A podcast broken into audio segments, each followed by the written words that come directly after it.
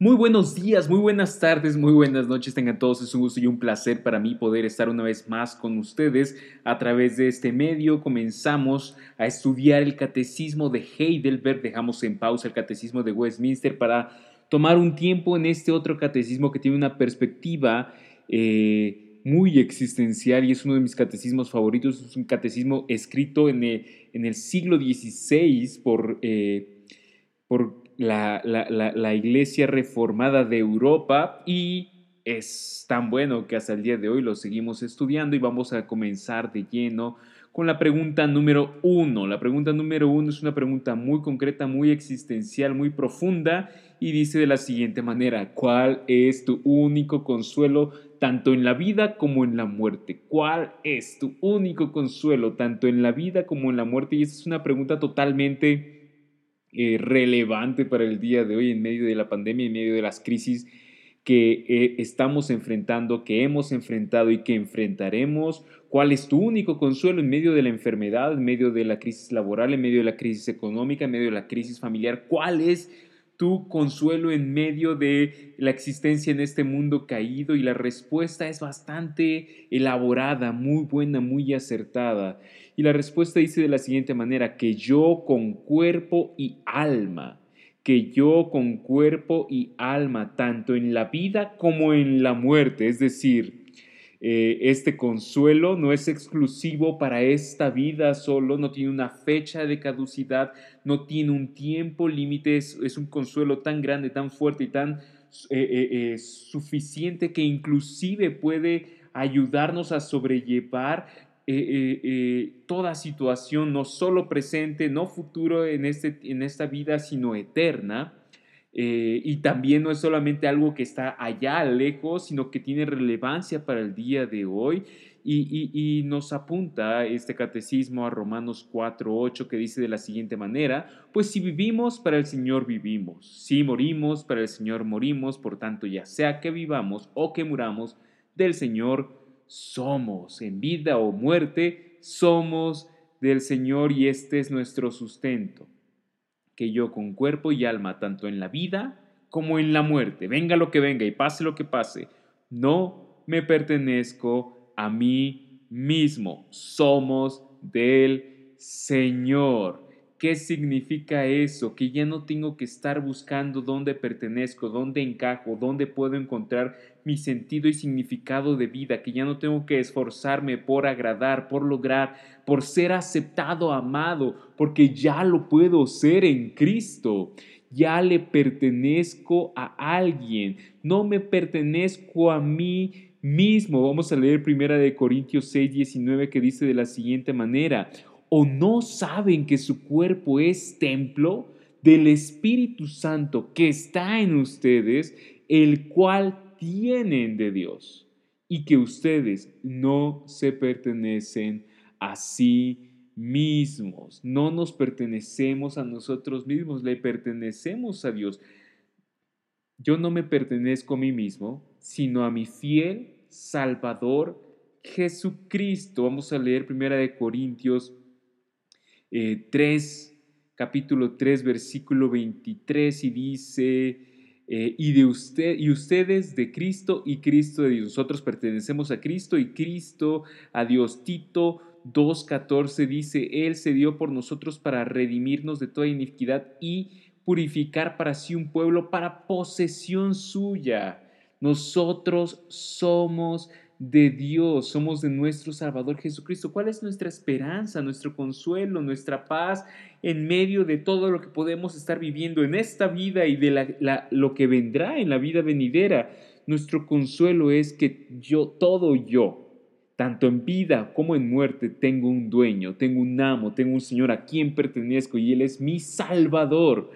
Es Jesucristo mi Salvador. Tengo a alguien que me ama de manera total, plena y completa y no es cualquier persona, no es una persona que me va a fallar, no es un jefe que me va a, demandar o no me va a, a reconocer. Es Jesucristo, es Dios mismo encarnado. Él es mi Salvador, Él y solamente Él, ninguna pareja, ningún empleo, ninguna cantidad de dinero me puede salvar, pero Él sí. ¿Y cómo lo hizo? Él me libró del poder de el diablo. Él me libró del poder del diablo. Y vamos a leer Hebreos 2.14, primera de Juan 3.8, Juan 8.34 al 36. Hebreos 2.14 dice de la siguiente manera, así que por cuanto los hijos participan de carne y sangre, también Jesús participó de lo mismo para anular mediante la muerte el poder de aquel que tenía el poder de la muerte, es decir, el diablo. Nosotros no hemos vencido a la muerte en Cristo. Cristo venció a la muerte y nosotros al estar en Él, al pertenecerle a Él, hemos hecho, hemos sido hechos copartícipes de esta victoria que tenemos en Cristo. Y esto significa que Jesús para ti y para mí ha anulado mediante su muerte en la cruz el poder de aquel que tenía el poder de la muerte, es decir, el diablo y por lo tanto la consecuencia última del pecado, que es la muerte eterna, el infierno, ha sido anulada para todo aquel que cree en Cristo Jesús. Dios nos ha liberado de la muerte eterna, de la consecuencia última del pecado y no solamente de la consecuencia última del pecado. Juan, primera de Juan 3:8 dice lo siguiente, el que participa del pecado es del diablo pero el diablo, porque el diablo ha pecado desde el principio. El Hijo de Dios se manifestó con este propósito para destruir las obras de el diablo y esto significa que nosotros ya no estamos bajo el gobierno soberano, el, gobierno o la autoridad o bajo la pertenencia de Satanás y junto con él su destino eterno destructivo destructivo total y completamente, sino que ahora por la obra del Hijo de Dios de Jesús, nosotros le pertenecemos a Él. Y primera de y Juan 8, 34 y 36 dice lo siguiente, Jesús le respondió, en verdad les digo que todo aquel que comete pecado es esclavo del pecado, y el pecado no queda en la casa, el, esclavo no queda en la casa para siempre, el hijo sí permanece para siempre. Así que el hijo Así que si el Hijo los hace libres, ustedes serán realmente libres. Dios nos perdona y nos libra de las consecuencias últimas del pecado, pero también nos libra del poder presente del pecado. De manera progresiva Dios nos está liberando, nos está haciendo libres del poder del pecado sobre nuestra vida y comportamiento. Y es entonces que mi consuelo en esta vida, mi consuelo en esta crisis, mi consuelo en la pandemia está en que yo le pertenezco a Cristo, quien me ha liberado del poder del pecado, del poder del diablo, y me ha dado vida y vida nueva y vida eterna. ¿Cómo ha hecho esto Jesús? Jesús lo ha hecho satisfaciendo enteramente con preciosa sangre por todos mis pecados. Él ha satisfecho la demanda de justicia. Al yo ser pecador delante de Dios como juez justo, merezco morir justa y eternamente, y Él ha satisfecho esa demanda de justicia en, de mi parte a través de su sangre, su vida por mi vida, y lo ha hecho de manera perfecta, entera, total y completa, de tal forma de que no hay ninguna deuda, ningún pecado, ninguna acusación ni pasada, presente o futura que pueda hacerse en mi contra, que sea efectiva para condenarme, que sea suficientemente poderosa para robarme y quitarme aquel gozo, aquel consuelo que Cristo ha ganado para mí en la cruz. Y es entonces que podemos tener la confianza, el consuelo, la paz de que venga lo que venga, pase lo que pase, haga lo que haga tengo un Salvador que me ha liberado del poder del diablo. ¿Cómo? Tomando el mismo mi lugar, haciéndolo de manera efectiva, exitosa, satisfaciendo enteramente con preciosa sangre por todos mis pecados. Vamos a ver primera de Pedro 1, 18 y 19, primera de Juan 2, 2 y el versículo 12, que dicen de la siguiente manera. Primera de Pedro 1, 18 y 19 dice, Ustedes saben que no fueron redimidos de su vana manera de vivir.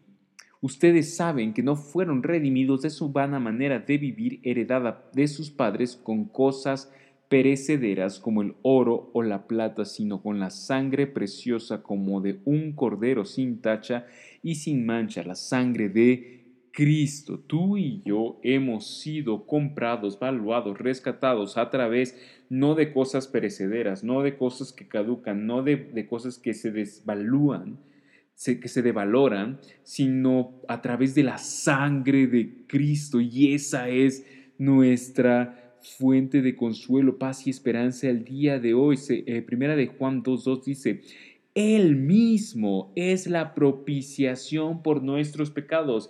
La palabra propiciación apunta hacia el Antiguo Testamento en el cual se hacían sacrificios de animales. Los sacrificios, eh, la sangre de los animales se derramaba por el perdón de los pecados, pero en realidad todos estos sacrificios apuntaban a Cristo porque Él mismo es la satisfacción, la propiciación, la paz por nuestros pecados, Él mismo. No lo que tú hagas, no lo que tú dejes de hacer, no tu moral, no tu cambio de, comportamiento, sino Cristo mismo. Tú y yo somos grandes pecadores, eh, eh, quienes no podemos hacer nada para salvarnos a nosotros mismos, pero Él sí puede salvarnos, redimirnos y perdonarnos. Él mismo es el perdón de nuestros pecados, es la paz con Dios, Él mismo es nuestra salvación no ningún cargo eh, laboral, ningún, eh, ninguna cantidad de dinero, ninguna eh, situación de salud. Él mismo, Él mismo es el perdón de nuestros pecados y no solo, de los, no solo por los nuestros, sino también por los del mundo entero, abriendo esto no solo hacia los judíos, sino hacia los gentiles. Tú y yo hoy gozamos, recibimos salvación, propiciación, perdón paz y esperanza, consuelo, no por nuestras buenas obras, sino porque Cristo mismo es nuestro abogado. El versículo 12 del mismo capítulo, primera de Juan 2, primera de Juan 2, 12 dice lo siguiente, les escribo a ustedes hijos, porque sus pecados les han sido perdonados por el nombre de Cristo. El gran problema es que tú y yo pensamos que nuestro mayor conflicto, nuestro mayor, nuestra mayor necesidad es un buen trabajo, una persona que nos ame, paz en nuestro corazón, logros y, y méritos, viajar, tener, etcétera. Y lo que nos dice la Biblia, lo que nos dice Dios es que tu mayor necesidad no es eso, tu mayor necesidad es el perdón de los pecados, el perdón por no tomar en cuenta a Dios como a Dios, por correr detrás de ídolos y dioses falsos que tarde o temprano te decepcionarán, te eh, eh, castigarán, te torturarán y te llevarán a un destino eterno desfavorable, terrible, horrible, el infierno mismo.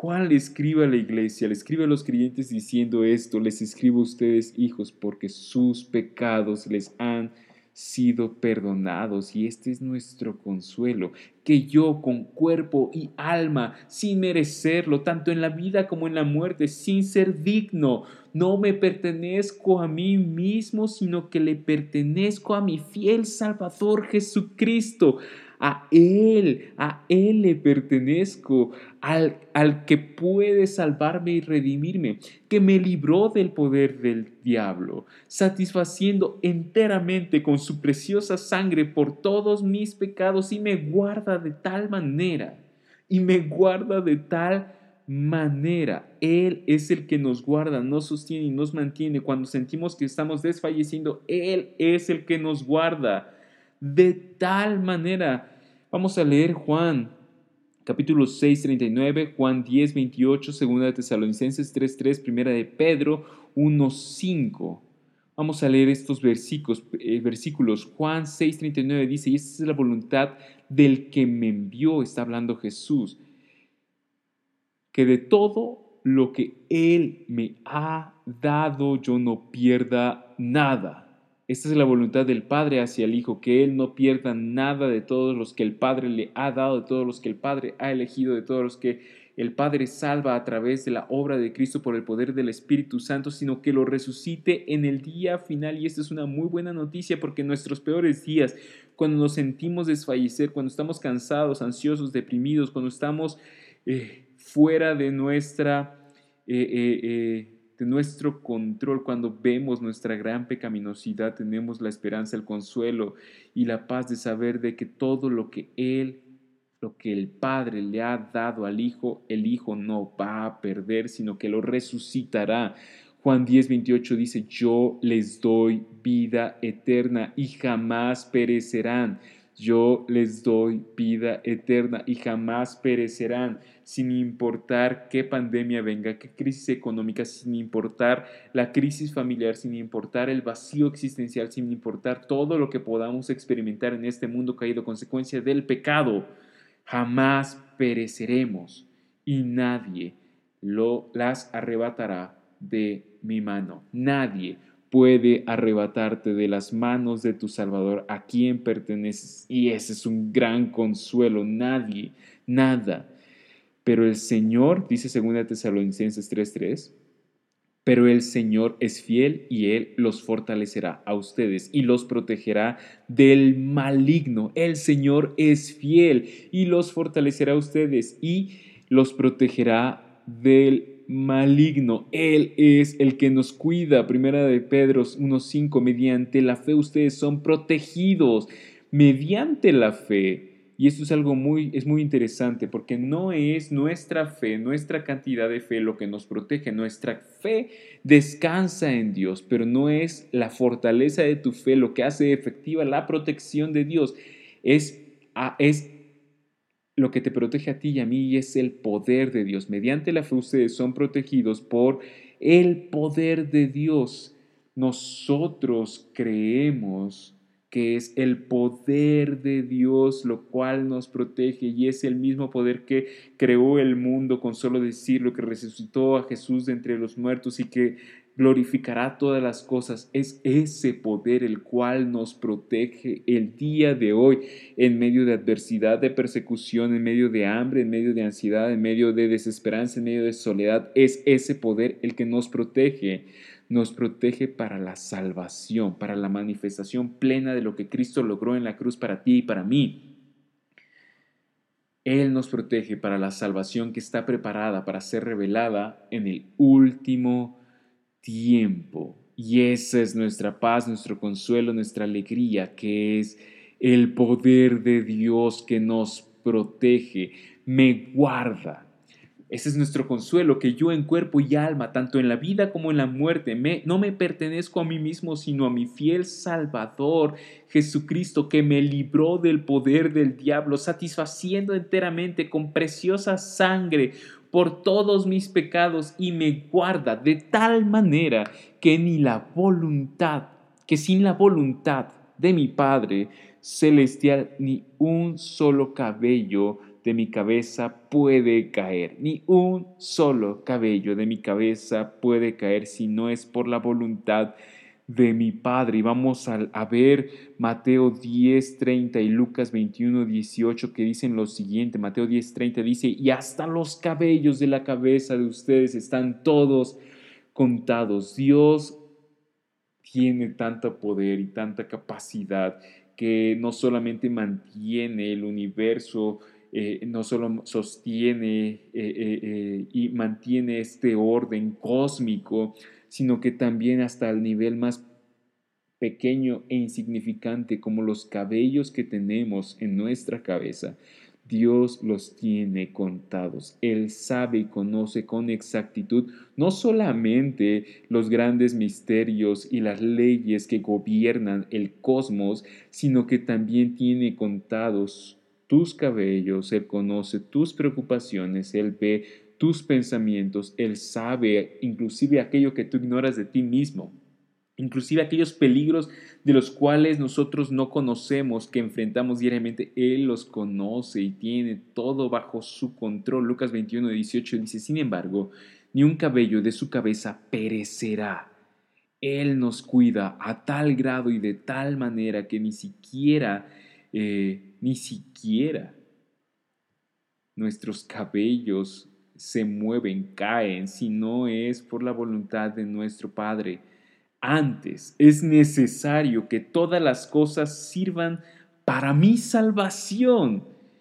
Eso significa que todo lo que sucede, inclusive lo que tiene una apariencia, lo que tiene una, lo que experimentamos de manera negativa, aquellas intenciones malignas del enemigo, aquellas cosas que las personas desean mal para nosotros y que suceden, tienen una función positiva hacia nuestra salvación, aportan hacia nosotros. Romanos 8:28 dice que y sabemos que para los que aman a Dios, a Dios todas las cosas cooperan para bien, para los que son llamados conforme a su propósito. Todo lo que acontece en tu vida, en mi vida, ese es nuestro consuelo. Todo lo que acontece en mi vida y en tu vida, pertenecemos a nuestro Señor, quien nos ha rescatado del maligno a través de su sangre y todo está bajo su control, cuidándonos, protegiéndonos y permitiendo que inclusive experimentemos pruebas y dificultades y adversidades, sabiendo que todo esto va a cooperar para nuestro crecimiento para crecer en nuestra fe, para crecer en nuestra sabiduría, para crecer en nuestro amor por Él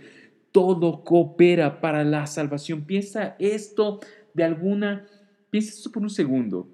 Desde la fundación del mundo hasta el día de hoy, todo ha cooperado para que tú seas salvo, para que tú disfrutes de una gloria eterna que no eres digno de hacerlo.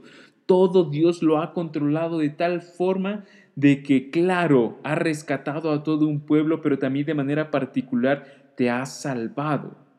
Todo, todo sirve, coopera para tu salvación.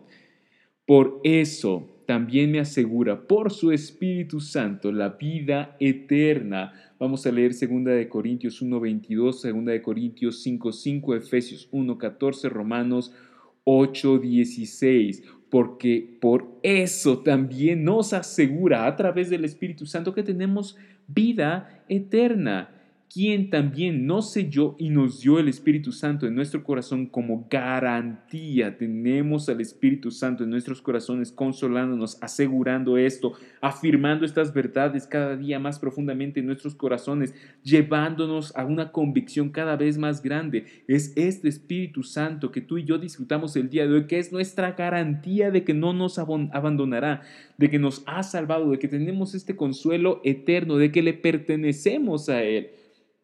Segunda de Corintios 5:5 dice lo siguiente, y él nos preparó para esto mismo, para esto mismo, y el que nos preparó para esto mismo es Dios, quien nos dio el Espíritu Santo como garantía, como arras, como como como el baluarte, como una muestra, como una certeza.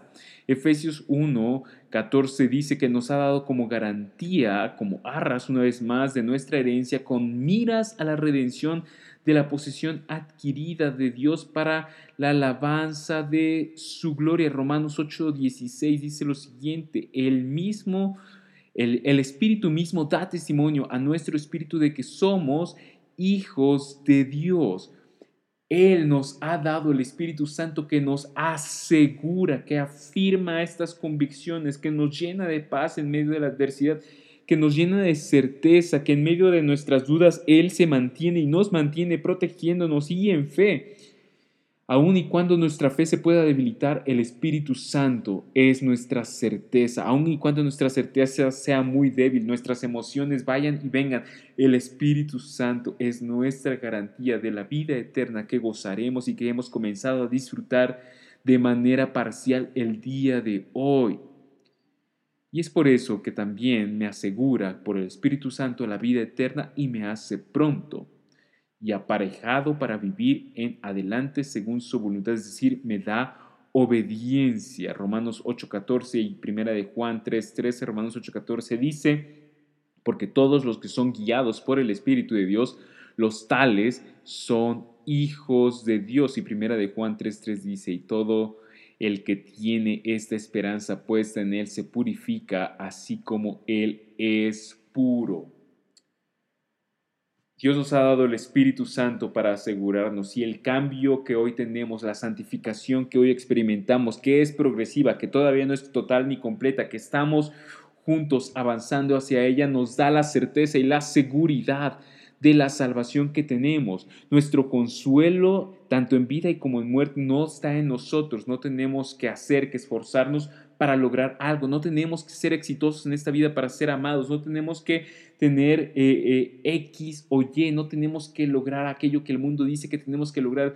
Porque ya tenemos un consuelo muy, muy grande. ¿Cuál es este consuelo? Que yo, con cuerpo y alma, tanto en la vida como en la muerte, no me pertenezco a mí mismo, sino a mi fiel Salvador Jesucristo, que me liberó del poder del diablo, satisfaciendo enteramente con preciosa sangre por todos mis pecados, y me guarda de tal manera que sin la voluntad de mi Padre Celestial, ni un solo de mis cabellos, de mi cabeza, puede caer antes es necesario que todas las cosas sirvan, cooperen para mi salvación y es por esto que también me asegura por su espíritu la vida eterna y me hace pronto y aparejado para vivir en adelante en obediencia según su santa voluntad. ¿Cuál es tu consuelo el día de hoy? Y si este no es tu consuelo el día de hoy, o si no conoces aún este consuelo, yo te animo a que abraces la salvación, la paz, el perdón y la esperanza que hay en Cristo Jesús. Porque ningún ser humano puede ser pleno hasta que llega a conocer a Jesucristo como su Salvador y Señor. Fuera de Jesús no hay salvación ni en el mejor trabajo, ni en la mejor pareja, ni en el mejor estilo de vida. Fuera de Jesús no hay salvación, no hay consuelo.